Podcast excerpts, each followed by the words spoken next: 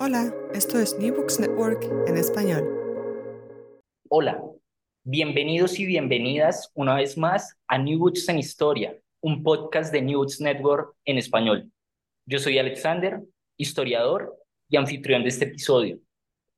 Hoy vamos a viajar a la ciudad de Medellín, Colombia, de finales del siglo XIX y principios del XX, para explorar dos elementos que terminan uniéndose en este libro la fotografía y la muerte. Y esto lo vamos a hacer porque vamos a hablar sobre la fotografía post-mortem de la mano del libro Imagen y Difunto, Fotografía y Representación de la Muerte en Medellín, 1880-1930.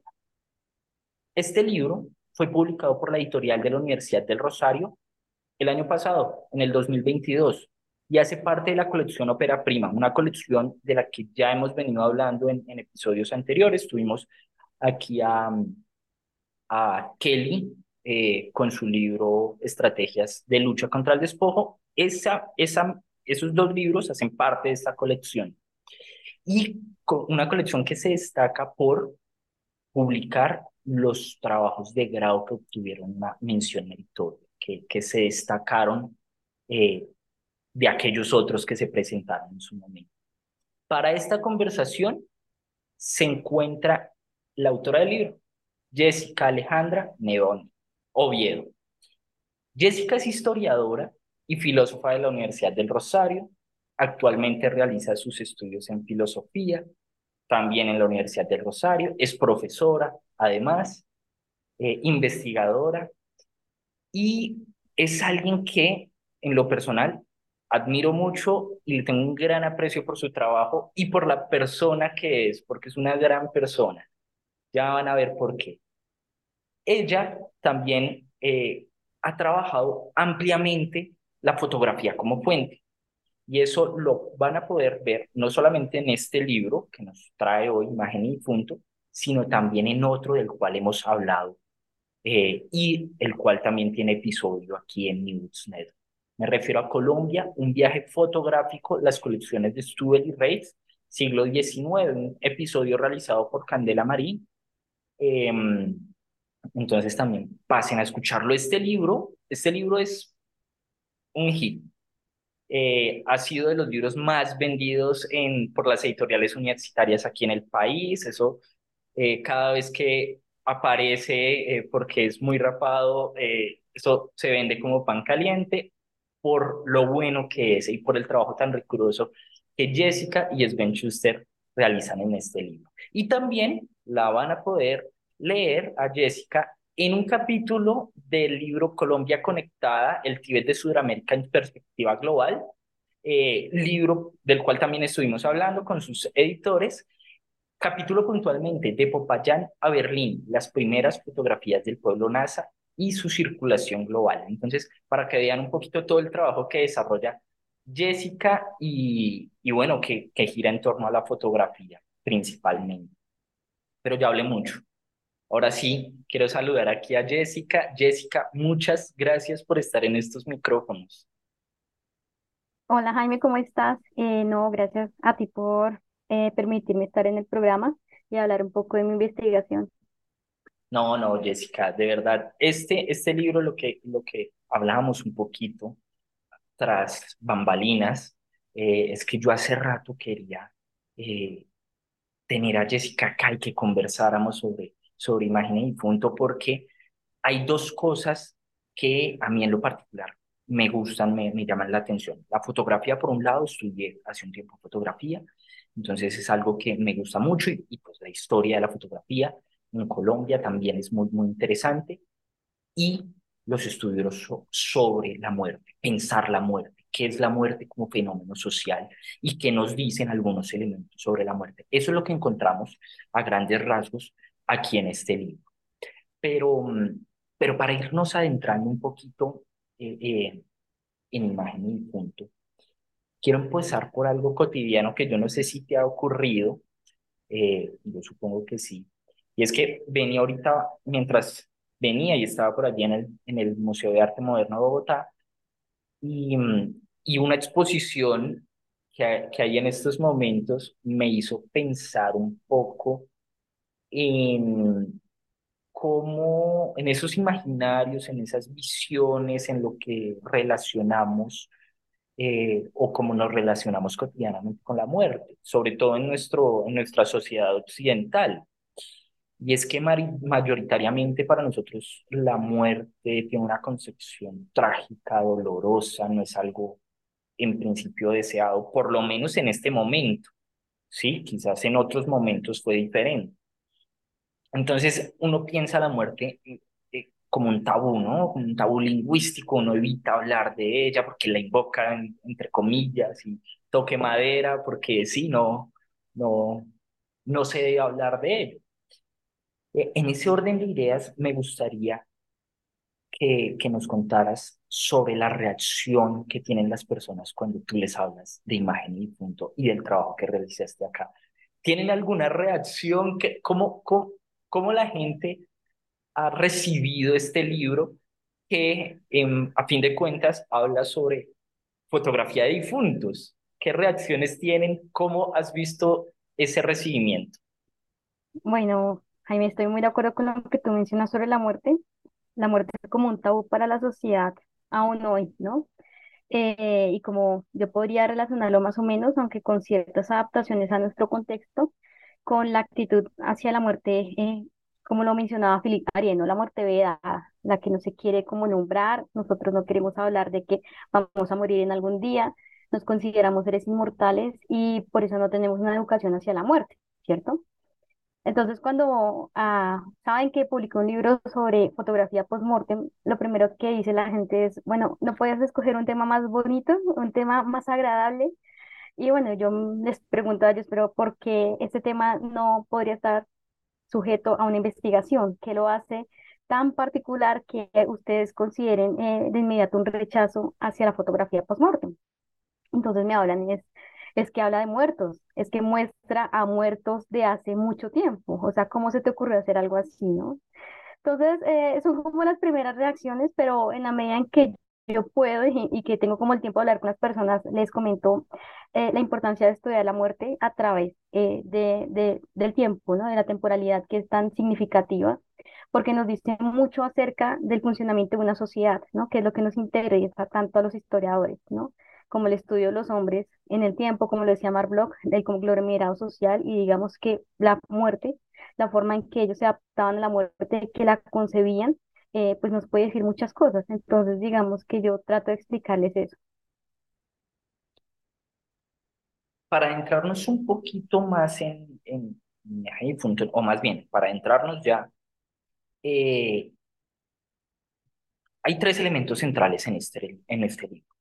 El fotógrafo, la fotografía y el deudo, que es, tú me corregirás, que es la persona que mandaba hacer la foto, básicamente, el familiar de, de, del difunto.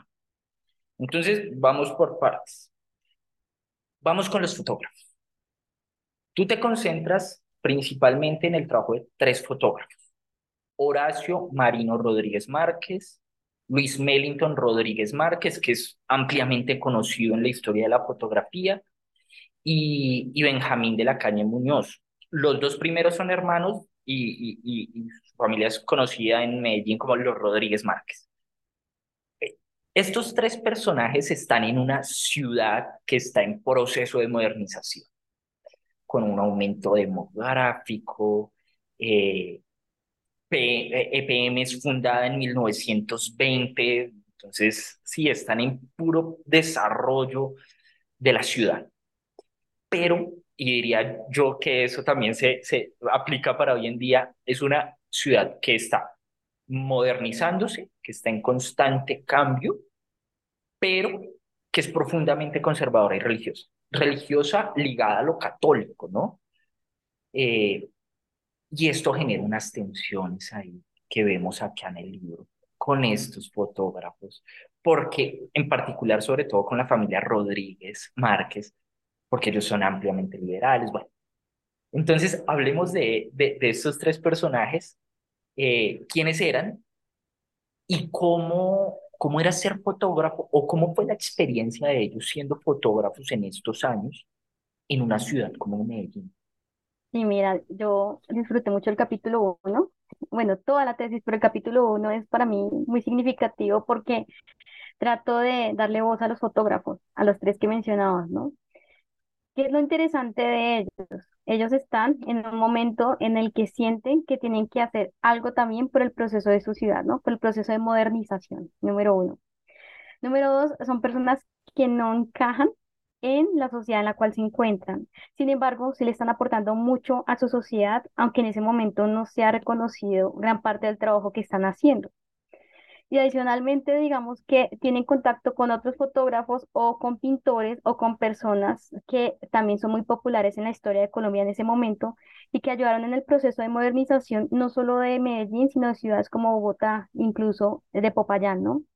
Entonces, eh, eso digamos que era un elemento central para mí, averiguar acerca de los fotógrafos, porque digamos que mi tesis se diferencia un poco del resto de eh, investigaciones que tratan el tema de la fotografía, porque la mayoría de estas solamente miran el contenido de la fotografía, ¿no? Es como un análisis iconográfico e iconológico de la, de, de la fotografía, pero pues yo quería ir más allá y quería por eso indagar acerca de los productores de la fotografía, que les puede decir mucho acerca de cómo se desarrollaba el oficio del fotógrafo y cómo pues obviamente habían interacciones entre ellos en un mismo lugar en donde desempeñaban su oficio y también sobre eh, quiénes eran los que recibían la fotografía, ¿cierto? Los receptores que eran los deudos, ¿no? A eso me refiero allí con un término que utilizo, eh, es prestado de eh, Eduardo Goyeneche, que también trabaja mucho el tema de la historia de la fotografía y es la materialidad o la dimensión material de la fotografía, ¿no? Y es la importancia de saber que también es un objeto, no solamente una imagen, que fue producido y que circuló y que tuvo ciertos usos y funciones sociales en el momento en que fue como tal creada volviendo al tema de los eh, fotógrafos, ¿qué fue lo interesante que encontré eh, que me llamó mucho la atención? Número uno, eh, ellos hacen parte de lo que se denomina como el, el momento de oro, ¿cierto? La etapa de oro, la edad de oro de la fotografía en Medellín. estamos hablando de finales del siglo XIX y comienzos del XX. La fotografía a Medellín llega con Fermín Sasa a mediados del siglo XIX entonces ya ellos digamos que han tenido como eh, un desarrollo dentro de la ciudad de la fotografía, conocen diversos procesos eh, para hacer la fotografía, me refiero a procesos físico-químicos, también conocen diferentes tamaños de fotografía, lo cual permiten que se haya diversificado ya para ese momento pues el oficio de fotógrafo y los productos que ellos le entregaban a las personas. La elección de los fotógrafos fue un poquito arbitraria. Bueno, había, eh, cuando yo fui a hacer trabajo archivo Medellín, eh, en la Biblioteca Pública de Medellín, pues digamos, eh, me apoyaron bastante. igual también en el catálogo digital se encuentran varias fotografías post-mortem y pues había diversos fotógrafos que estaban elaborando este tipo de fotografías.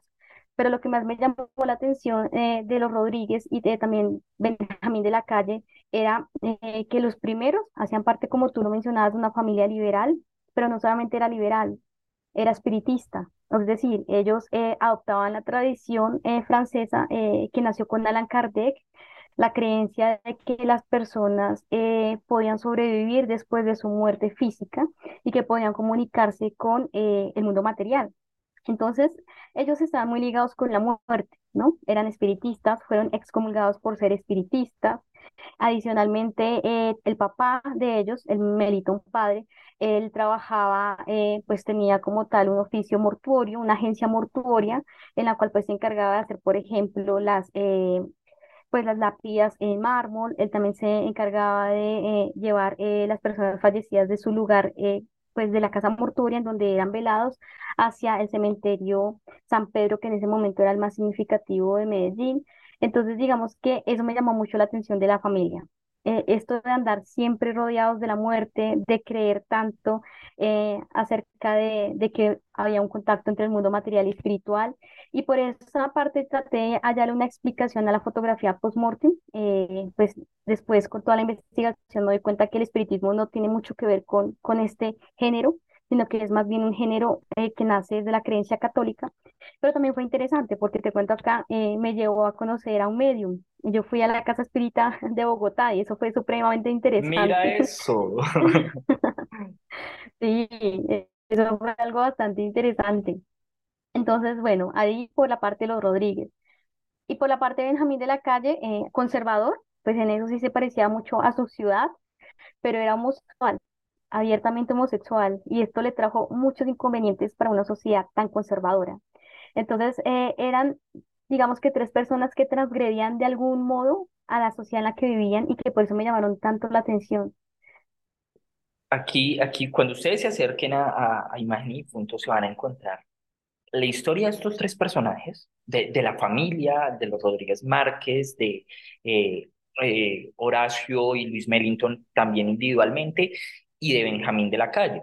Pero también está ahí inmersa la historia un poco de Medellín. Entonces échenle un ojito que si les interesa también, si de pronto son de Medellín, ahí van a encontrar algo de, de la historia de, de esta ciudad. Eh, vamos con la fotografía. Y, y, aquí hay varias cosas que, que me parecieron muy interesantes.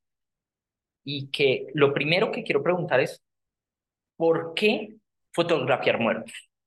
Eso sería lo primero. Pero también ya va un poquito más hacia tu eh, método de investigación, digámoslo así. Y es por qué utilizar eh, la categoría analítica de fotografía post-mortem.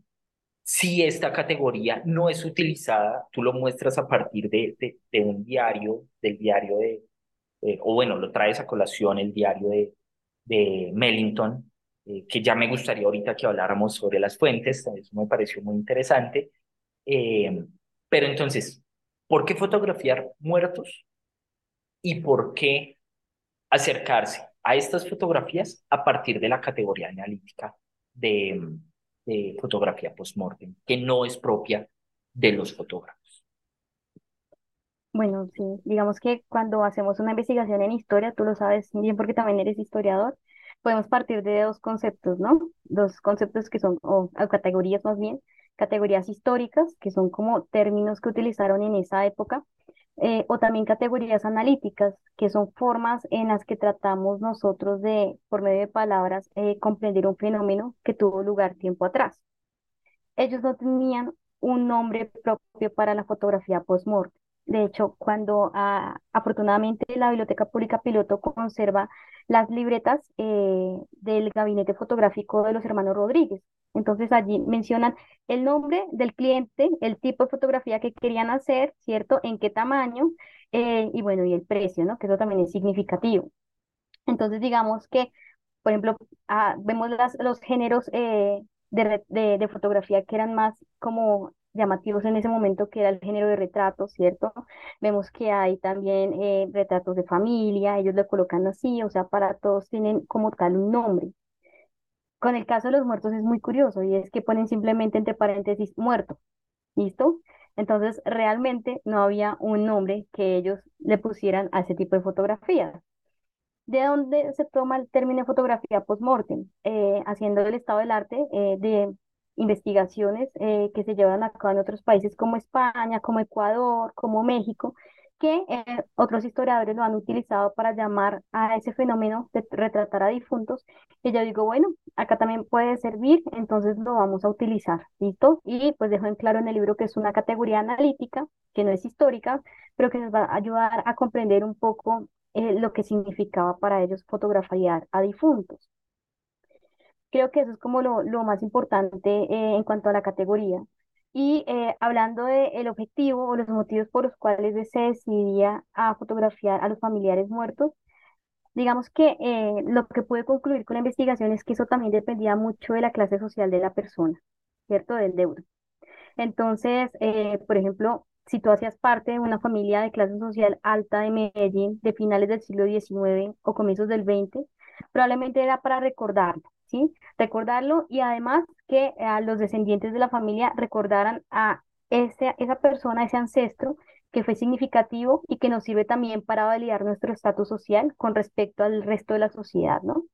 Entonces, él era fulanito de tal, tenía este apellido, nosotros venimos de él y por eso, digamos que de alguna manera tenemos privilegios sociales, ¿no? Entonces, como importante.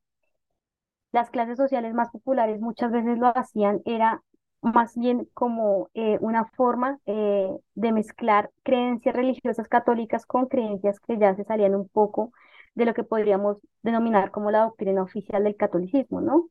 Y a lo que hacían sobre todo, por ejemplo, cuando fotografiaban a niños muertos, que también se les llaman como eh, fotografías de angelitos, era ponerlos en altares y esperar, brindarle rezos, eh, brindarle como tal una conversación en la cual les pedían que intercediera por ellos con Dios, ¿es cierto?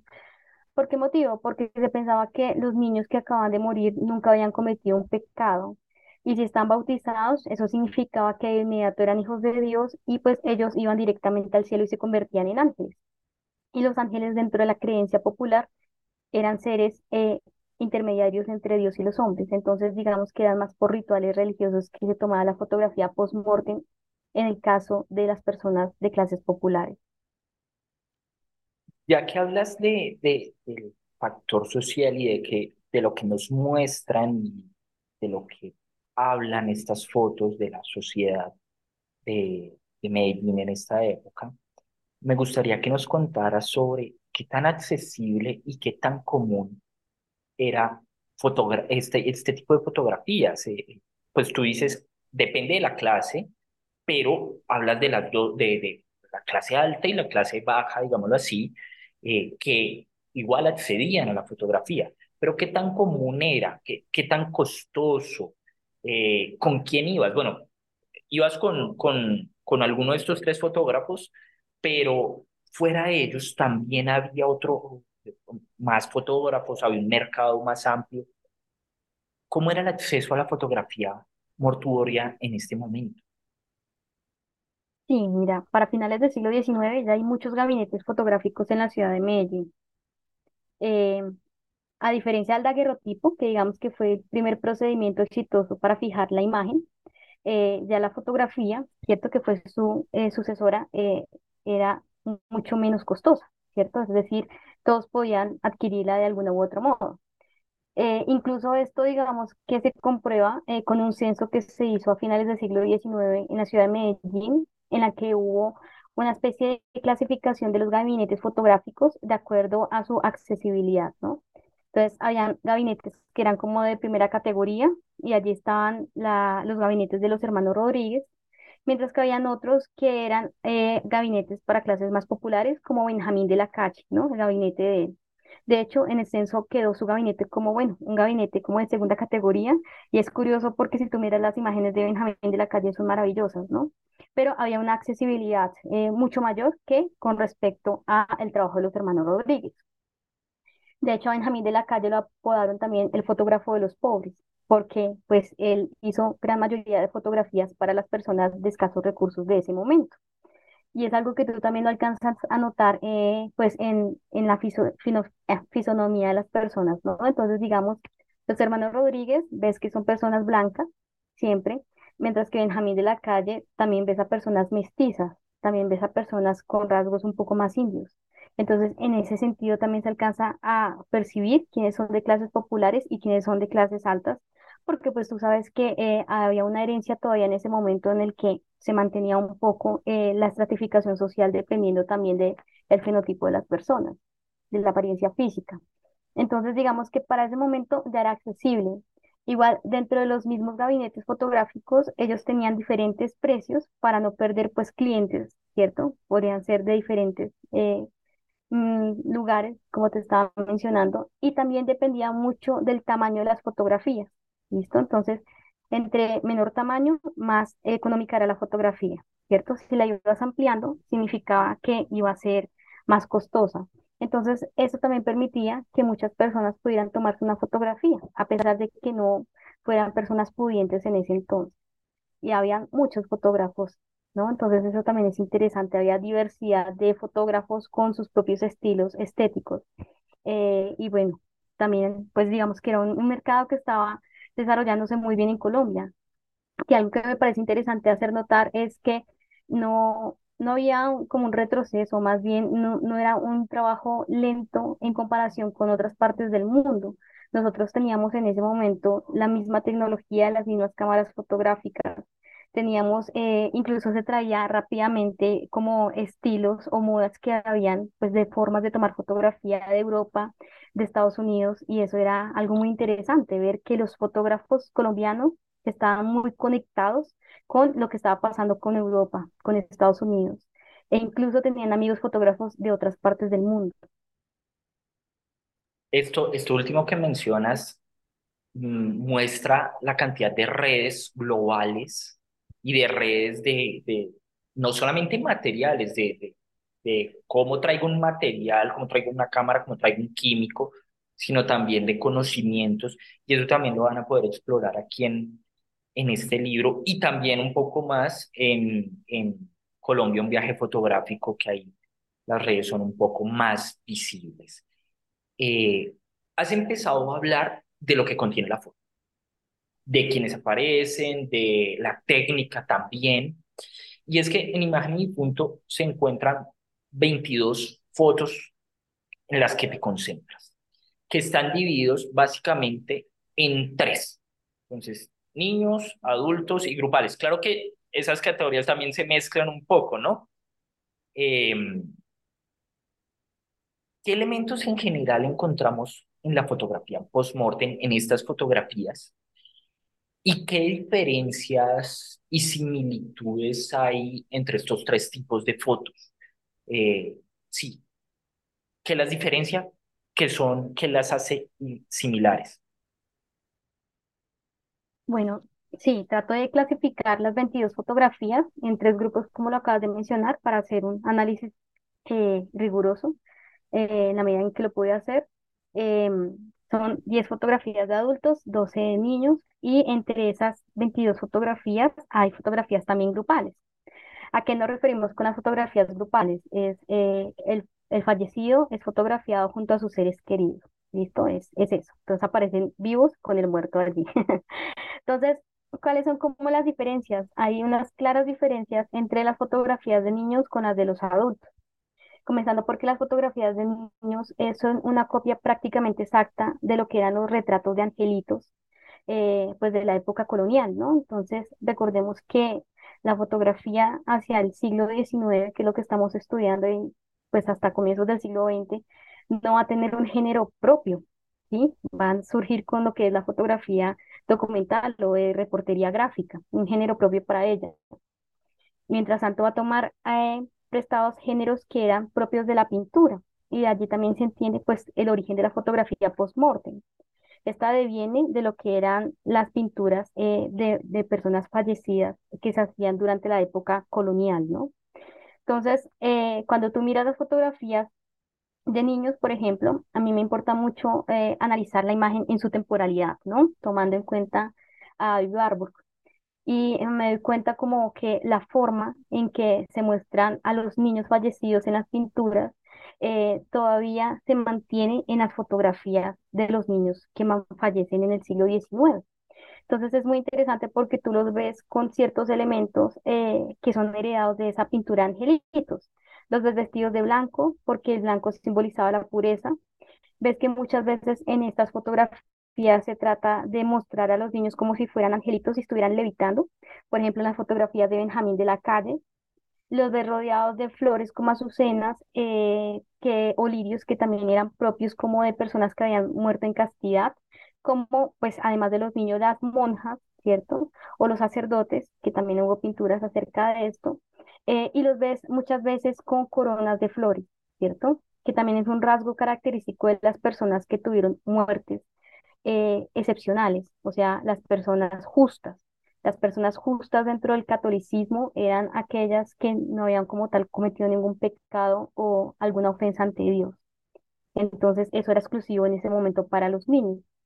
Otra cosa que hereda mucho de la pintura colonial es los ojos abiertos de los niños, ¿no? Entonces, era un pedido que se le hacía a los fotógrafos y eh, era, había una creencia y era, el niño es muy pequeño, necesita ver la luz para poder ir al cielo o de lo contrario se va a perder, ¿listo? Entonces, como ves, no hay un gran cambio entre la pintura de angelitos y la fotografía post-mortem de niños. El cambio significativo lo vas a empezar a ver con los adultos, porque primero como yo te dije, si ahorita ah, la fotografía es más accesible a todos los sectores sociales, a diferencia de lo que pasaba con la pintura de difuntos, o sea, de personas eh, que eran pintadas, muertas, pero que eran adultos.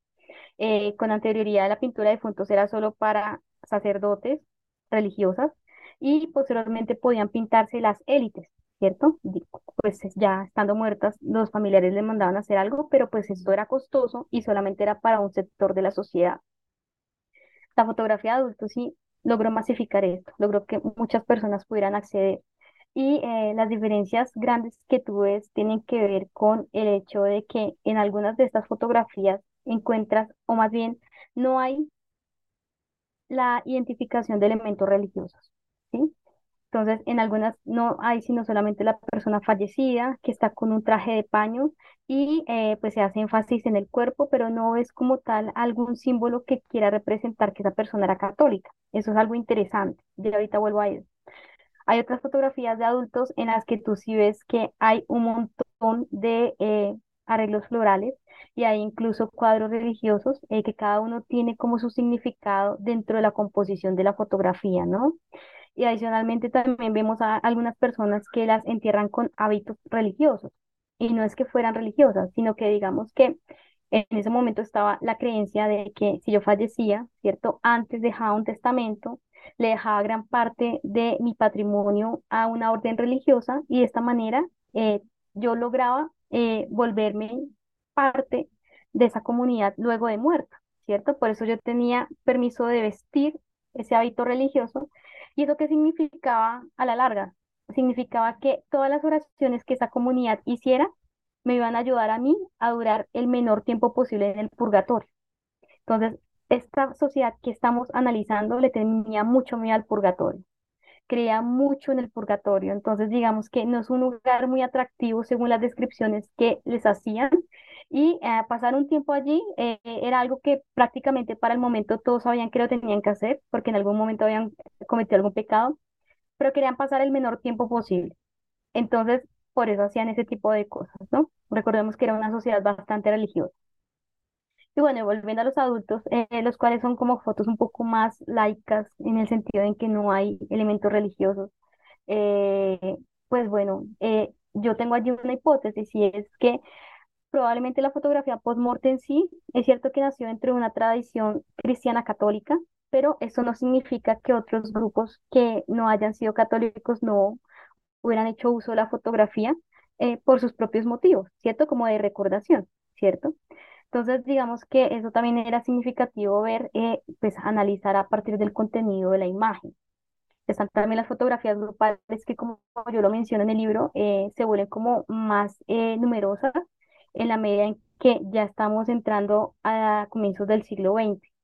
Incluso me atrevo a lanzar una hipótesis y es, bueno, eso nos está mostrando que una actitud hacia la muerte en la que el muerto ya no es tan importante, la muerte del otro no me importa tanto como lo que significa ya en ese momento el deudo y también una actitud nueva que es como la muerte vedada, porque si tú lo miras después eh, y es una como la prolongación como de mi investigación la hace eh, Ana, Ana María Inaba Albarracín, eh, ella trata de, de hablar acerca de esto, de la discontinuidad de la fotografía post-mortem.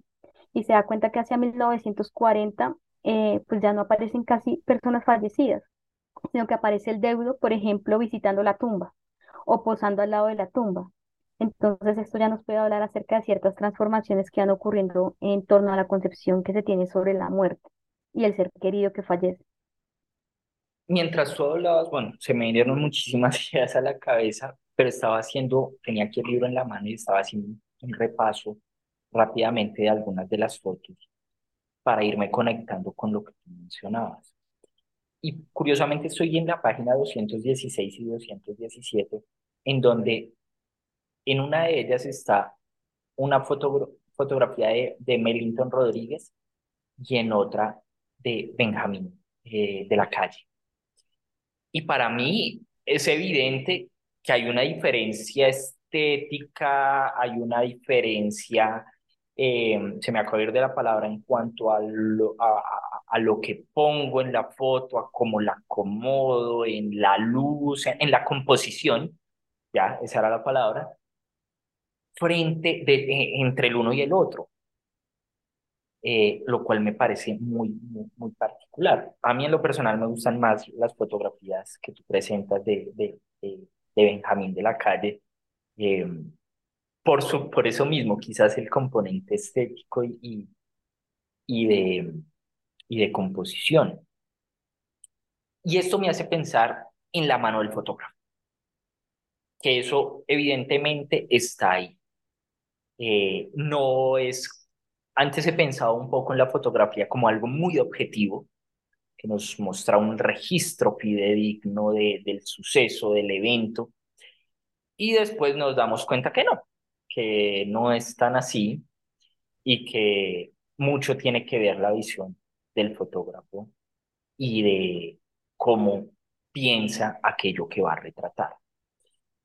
Entonces, y eso me hace pensar en una fotografía particular, no la tengo aquí ahorita, se me da el nombre, de, de Benjamín Rodríguez, en donde parece que hay una intervención, ¿no? Hay una intervención porque pareciera como si hubiera una persona, eh, espíritu un poco detrás, que se me da ahorita la, el, el, el nombre de la foto, y esa me, me, me llamó particularmente la, la, la, atención. Entonces hablemos un poquito de, del fotógrafo ahí inmerso en la fotografía y en la composición de todo esto que nos presenta.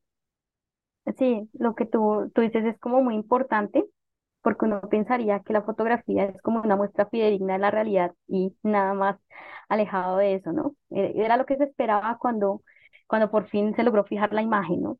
Pero pues no, vemos que la mano del fotógrafo es significativa y que cada uno tiene una propia forma de ver las cosas, que incluso con algo tan eh, sencillo como es fotografiar a una persona muerta. Si tú te das cuenta, en las dos fotografías que tú estás mencionando, los dos niños tienen los mismos elementos, salvo por el niño de, de Melitón Rodríguez que tiene un cuadro de la Virgen María, pero eh, si te das cuenta, se muestra allí la impronta de cada uno, o sea, el carácter propio del fotógrafo, ¿no? Entonces, eso es, eso es interesante porque también yo en principio decía, bueno, probablemente sea el deudo el que le diga, yo quiero que mi fallecido salga así, que salga de esta manera y lo único que hacía el fotógrafo era tomar la fotografía ya, ¿no?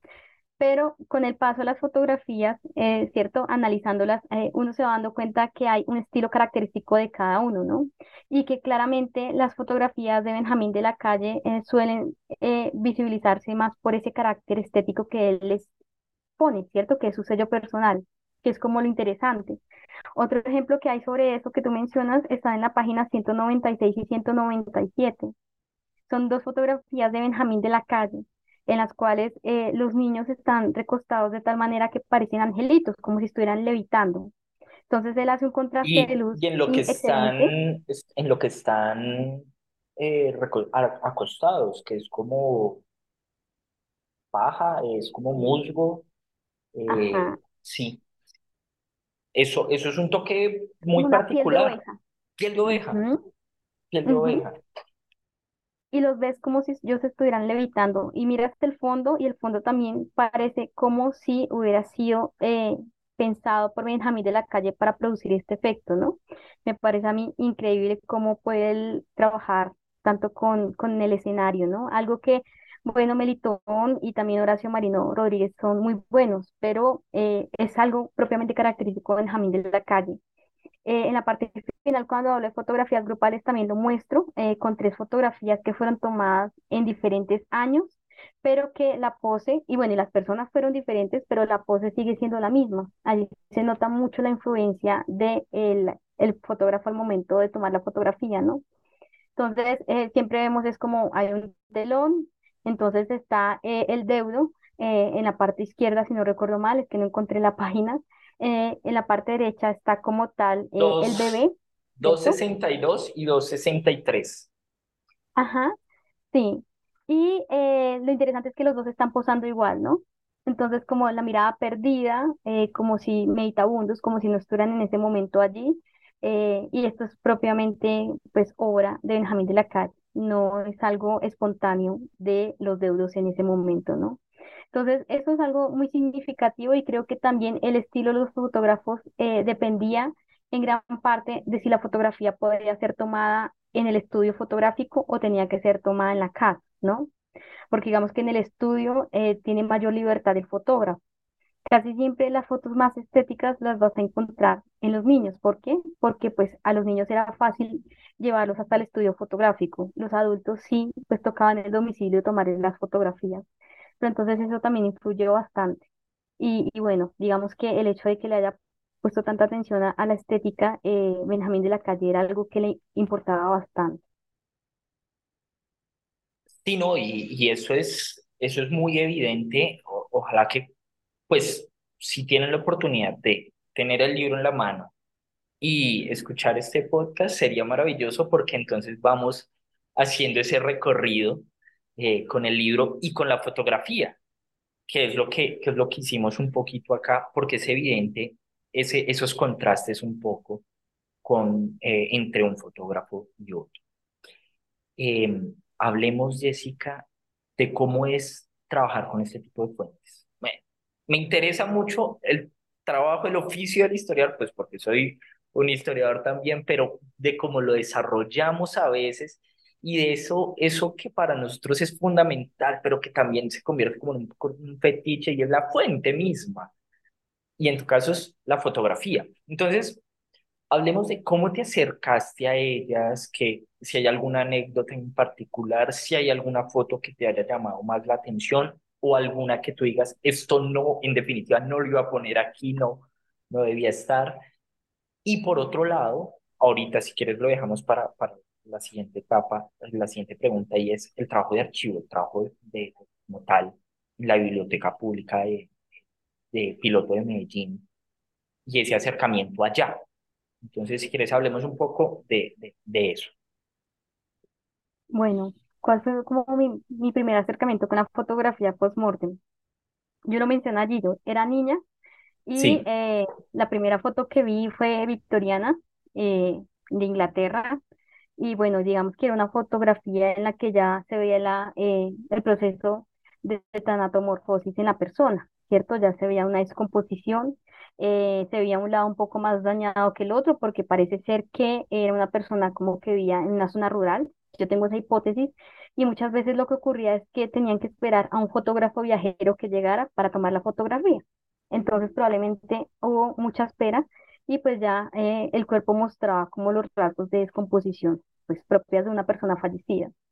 Eh, desde ahí empecé a indagar, lo que encontraba acerca de la fotografía post-mortem eran cosas demasiado oscuras que tenían que ver con cuestiones como eh, pues que rayaban ya como en las incoherencias y también que, bueno, las ponían en como en un mal lu- lugar, ¿no? Que digamos que es como la mayoría de las personas las ven, como ese morbo por ver al muerto, ese morbo por tomarle una fotografía, que a la larga es un juicio que hacemos desde nuestro presente y que no deberíamos hacerlo, ¿no? Tenemos que comprender el pasado.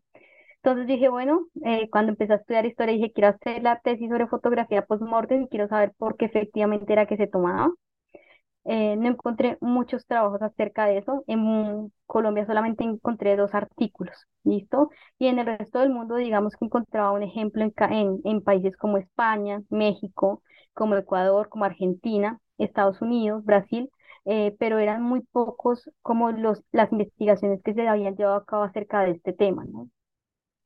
Entonces, encontré a una gran directora de tesis, que es Adriana Alzate Echeverry, eh, que creo que me enseñó mucho acerca del trabajo investigativo y que siempre lo voy a agradecer por esto. Ella tiene mi total admiración porque es una gran académica eh, y ella fue la que guió todo mi proceso de investigación. Lo primero que quería era, pues yo nací en Bogotá, siempre viví en Bogotá, y yo dije, bueno, vamos a hacerlo sobre Bogotá, esa era la idea. Empiezo a hacerlo, hacer trabajo de archivo, pero eh, en la medida en que iba buscando fotografías, por ejemplo, en la biblioteca Luis Ángel Arango, me encontraba con que había una, ¿cierto? Y no se sabía mayor cosa acerca de esta, ni siquiera la fecha en la que fue tomada. Entonces, eh, con una fotografía no puedes hacer una investigación histórica. Necesitas, pues, encontrar patrones, identificar como similitudes y diferencias. Entonces, pues, me dirigí a Medellín. La Biblioteca Pública de Medellín tiene el mayor acervo fotográfico, ¿cierto? Son los que más han conservado fotografías del siglo XIX en Colombia. Y, pues, gracias a esto pude encontrar las 22 fotografías que seleccioné para mi trabajo de grado. ¿Listo? Y bueno, y, y pude solucionar lo de mi trabajo de grado. Eh, de las fotografías que más me gustó a mí, ah, o que más me llamaron la atención al momento de trabajar es una de adultos. Está en la página 225, de pronto tú la puedes ver. Y es, eh, bueno, fue tomada por Benjamín de la Calle. Y es, eh, la, la persona que falleció era Mercedes Hoyos. ¿Y por qué me llama tanto la atención? Porque es una foto bastante lúgubre y que tú eh, miras ya allí las facciones de la persona, parece una persona que ya está rígida, ¿no? O sea, ya como que ha habido un proceso de tanatomorfosis, como que ya murió hace un tiempo, eh, y por eso mismo me llama la atención, porque probablemente Benjamín de la Calle hizo todo lo posible para eh, mejorar la apariencia del cadáver, pero pues finalmente no lo pudo del todo y ese fue el resultado, ¿no? Y a pesar de eso no trató como de compensarlo con el escenario como solía hacerlo él, sino que más bien permitió que la cámara fotográfica eh, enfatizara en el rostro y en las manos de la persona. Entonces me parece a mí muy interesante porque hasta el día de hoy me pregunto muy bien qué más quería transmitir con esta fotografía. Porque pues mira, me parece que, que para ser Benjamín de la calle, pues obviamente quería comunicar algo particular con, con la forma en que decidió fotografiar a, a Mercedes Hoyos. Entonces, digamos que esa, esa fotografía como que siempre me marcó allí. Quería comentar como también una curiosidad y es que Adrián Alzate me decía a mí que para Sí, que yo me familiarizara con las, con las fotografías era importante eh, que siempre estuviera visible, ¿cierto? Yo dije, bueno, está bien y las puse en mi habitación, las 22 fotografías. Las mandé a imprimir, estuve viviendo con ellas día y noche. eh, y sí, fue algo que me sirvió bastante. A veces cuando entraba, no sé, a mi habitación alguien, como mi abuela, se asustaban un poco. Decían como que tenía que bajarlas porque no, no era algo natural, normal. Y yo decía, no, estoy haciendo mi trabajo de tesis. Y yo tenía un cuadernito donde cada día, tan pronto me levantaba y las veía, apuntaba algo nuevo que me llamaba la atención y que era, pues, eh, sujeto de indagación, ¿no? Entonces eso para mí fue supremamente interesante. Y, y creo que una de las cosas que tú también querías que yo hablara ahorita era sobre cómo fue el trabajo de fuentes, ¿no? Y digamos que lo interesante es, bueno, cuando trabajas con imágenes tienes que tener más de una fotografía porque lo contrario no podrías realizar un trabajo de investigación. Pero la imagen también cuenta con un problema y es que la puedes sobreinterpretar y por eso tiene que haber un cruce de fuentes, ¿no? Que es lo que yo trato de hacer en el libro. Entonces yo utilicé también artículos de periódico, eh, utilicé también lo- el diario personal de Melitón Rodríguez, Es libretas. maravilloso, es maravilloso. Ahí lo, para quienes estén eh, interesados en conocer un poquito más sobre el trabajo como tal del fotógrafo, las libretas y el diario que, eh, que, que nos trae Jessica aquí es fundamental, es fundamental. Sí, afortunadamente conservamos las libretas en las que se registraron los clientes y el tipo de trabajo que ellos querían, porque nos puede decir mucho del desarrollo de la fotografía en ese entonces, ¿no? Utilicé también literatura, eh, obviamente, pues bibliografía. Entonces, ah, también factura, recuerdo una factura de, de una funeraria. Entonces, digamos que fueron muchas cosas que traté de utilizar, eh, evitando sobreinterpretar las imágenes, ¿no? Entonces, un cruce de fuentes es como todas las formas posibles de guerra, de utilización de, de documentos eh, de diferentes tipos eh, para poder llevar a cabo un trabajo lo más preciso posible. Bueno, para ir cerrando, primero que todo, un saludo a la profe Adriana, que probablemente nos vaya a escuchar en algún momento, ojalá, eso espero. Entonces le mandamos un saludo muy grande. Y em, hay algo en ese trabajo de fuentes que me pareció muy curioso, que me llamó muchísima la atención y lo más que he hecho bien en, el libro cuando estaba haciendo la lectura, y es que no pudiste acceder al revel, al reverso de las fotos y no, no explicas por qué. Y eso es lo que me gustaría saber, porque también habla un poco de, de las dificultades a las cuales nos enfrentamos los y las historiadoras en nuestro oficio. Eh, y es que no tenemos acceso a la historia en su carácter puro, ni a todas las fuentes. Esto es algo fragmentado, fragmentario, diría Paul Binet, y es a lo que tú te enfrentaste en ese caso, que podías ver la parte principal de la foto, pero no el reverso. Y eso siempre es importante porque contiene un montón de información. ¿Qué pasó ahí? Bueno, como les estaba mencionando, eh, para ese momento era imposible que la biblioteca piloto me brindara acceso a la colección fotográfica física, ¿cierto? Entonces, cuando fui, trataron de ayudarme de otras maneras, eh, y bueno, y una de esas maneras fue también como mostrándome eh, los procesos de digitalización que tenían de las fotografías, ¿no? Em, ¿qué pasó? Ellos no tomaron el reverso de las fotografías. ¿Por qué? Porque ellos tenían que seleccionar, o sea, no podían como digitalizarlas todas y tenían que seleccionar entre mostrar la imagen o mostrar el reverso. Y ellos eh, pensaron que lo fundamental era ver la imagen de la, pues lo que estaba allí contenido en la fotografía. Entonces, digamos que el reverso quedó perdido. Yo traté con una fotografía, eh, yo colecciono fotografías del siglo XIX, entonces traté con una fotografía eh, que pude adquirir, pues mostrar cómo era el ejercicio, porque afortunadamente en esa fotografía venía una dedicatoria. Em, bueno, eso fue como lo más triste porque yo decía allí como se pierde la oportunidad de conocer acerca de las emociones que transmitían las personas con esa fotografía, lo que quería el deudo al momento de regalarla. Porque, eh, pues bueno, yo utilicé una tarjeta de visita, pero han habido más tarjetas de visita, eh, pues en las que se en ese tamaño, un tamaño pequeño, en el que se tomaron fotografías post-mortem. Y usualmente en ese formato, tarjetas de visita, eh, se solían emplear mucho para regalársela a otras personas, ¿listo? Y se hacían dedicatorias. Entonces, sí quedé con la duda acerca de eso y es, bueno, si se hacía en formato de tarjeta de visita era porque quería probablemente darse a otra persona, ¿cierto? ¿Y qué es lo que está contenido allí? ¿Verdad? O sea, en el reverso. También pudo hacerse en tarjeta de visita por precios, pero pues usualmente digamos que casi siempre era para regalárselo a alguien. De pronto alguien que no alcanzó a llegar al funeral, ¿cierto? A, a, la, a la inhumación de la persona, entonces eh, digamos que de pronto se le ha entregado una fotografía como una evidencia de que la persona había fallecido, pero también como un recuerdo de esta persona. Y mucho más si esa persona no se tomó una foto en vida. Entonces, ¿qué era lo que decía? Eh, todavía no lo sabemos. Bueno, hemos llegado al final de este episodio.